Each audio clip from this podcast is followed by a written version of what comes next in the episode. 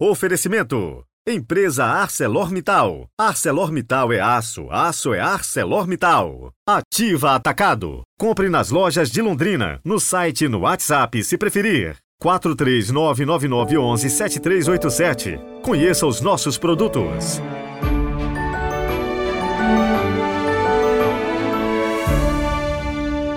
Louvado seja nosso Senhor Jesus Cristo, para sempre seja louvado.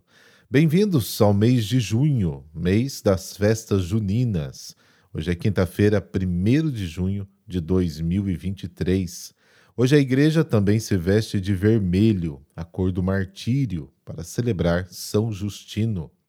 E também um recadinho especial para você que é empresário e quiser colaborar no patrocínio do nosso podcast. Estamos precisando de três novos patrocinadores. Entre em contato comigo pelo WhatsApp 43998063912. Rezemos juntos.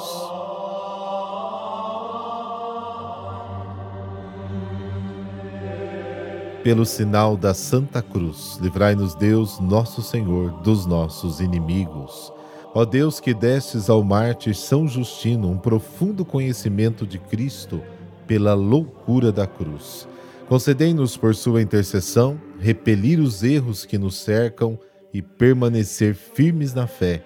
Amém.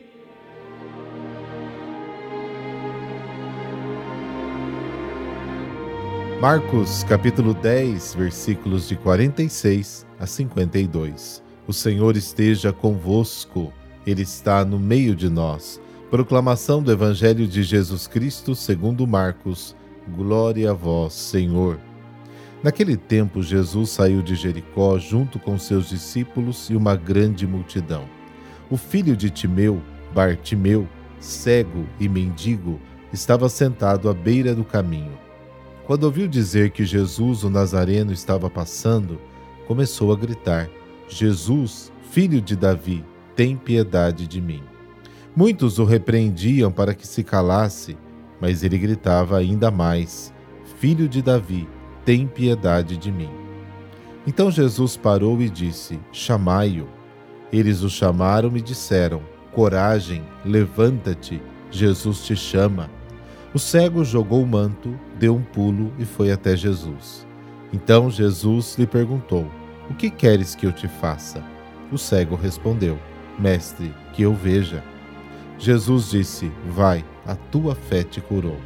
No mesmo instante ele recuperou a vista e seguia Jesus pelo caminho. Palavra da salvação. Glória a vós, Senhor.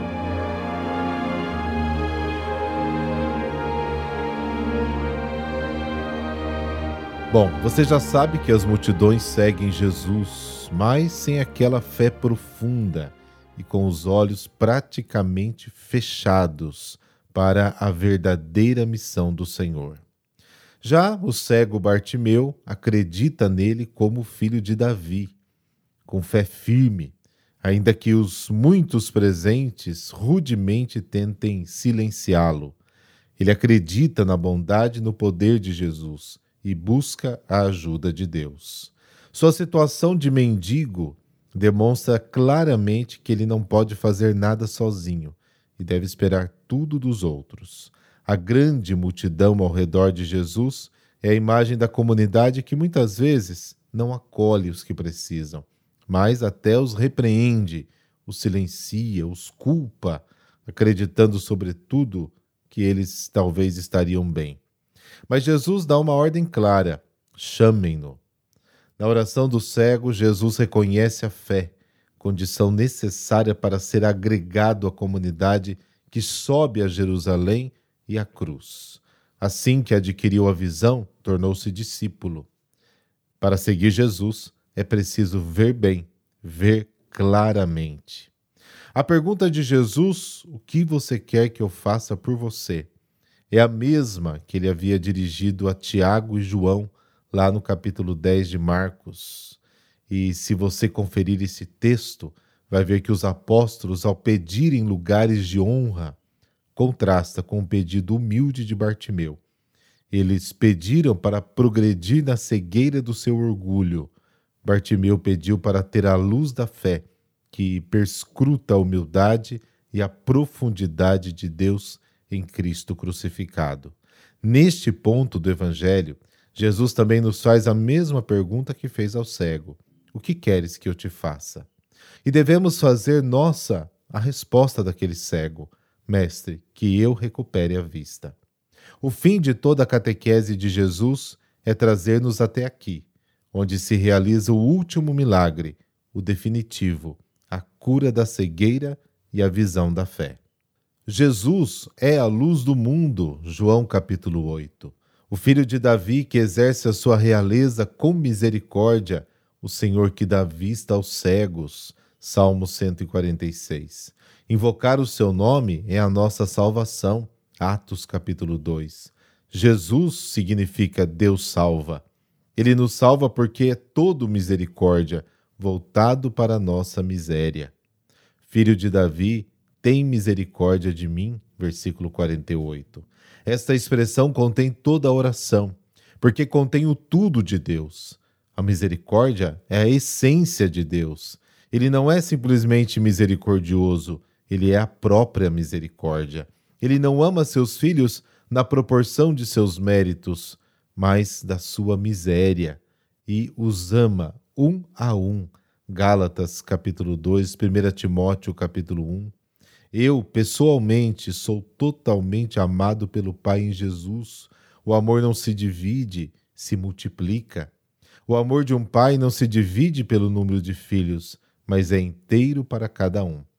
Jogando fora o manto, que era tudo o que ele possuía, este pobre segue Jesus, ao contrário do ganancioso, que, apegado aos seus bens, foi embora, entristecido.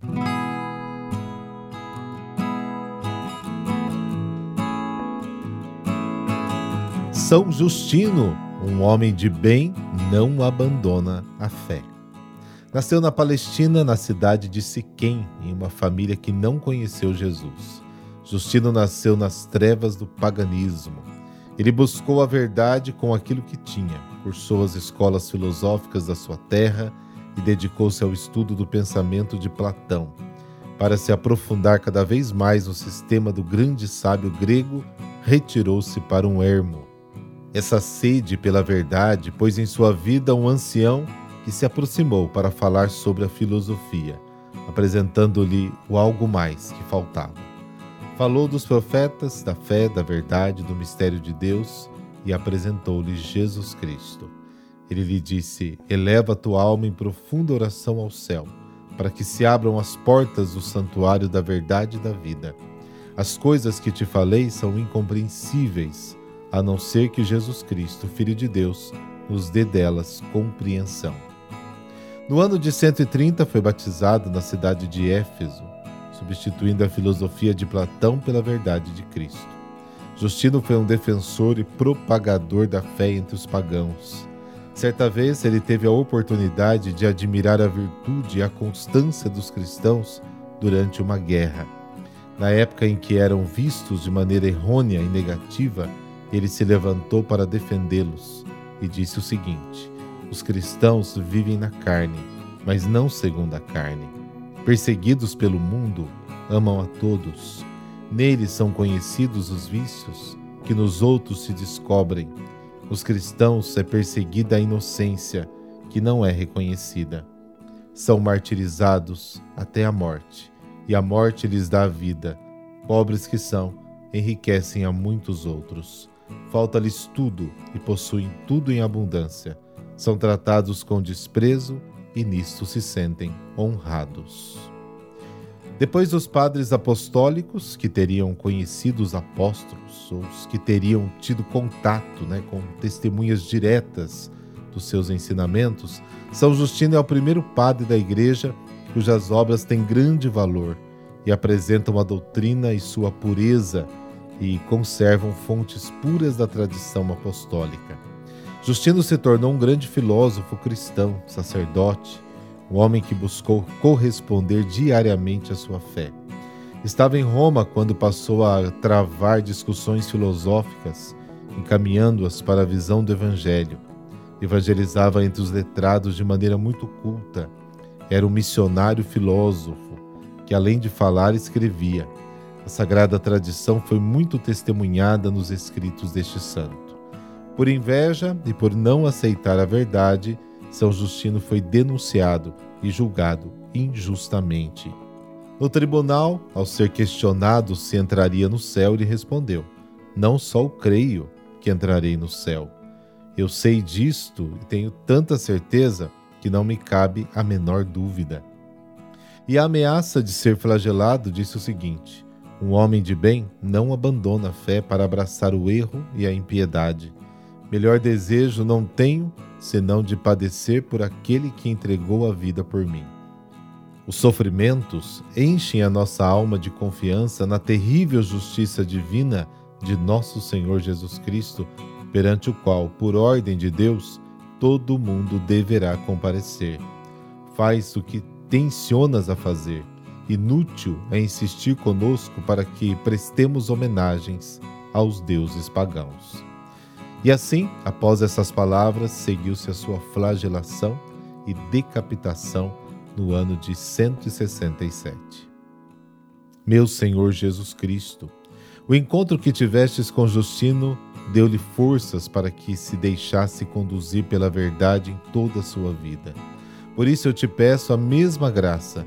Venha ao meu coração e faça com que ele escute a tua voz e por ela sempre siga. Ensina-me a ser defensor da minha fé e, acima de tudo, através de uma vivência coerente com o teu Evangelho, a semelhança de São Justino, seguir o meu caminho. E mais que tudo eu te peço, jamais me deixes negar a ti por medo de perder a minha vida. Eu sei, Senhor, verdadeira vida é só em ti. Amém. E por intercessão de São Justino, essa bênção de Deus Todo-Poderoso, Pai, Filho e Espírito Santo. Amém Boa quinta-feira e amanhã a gente se fala.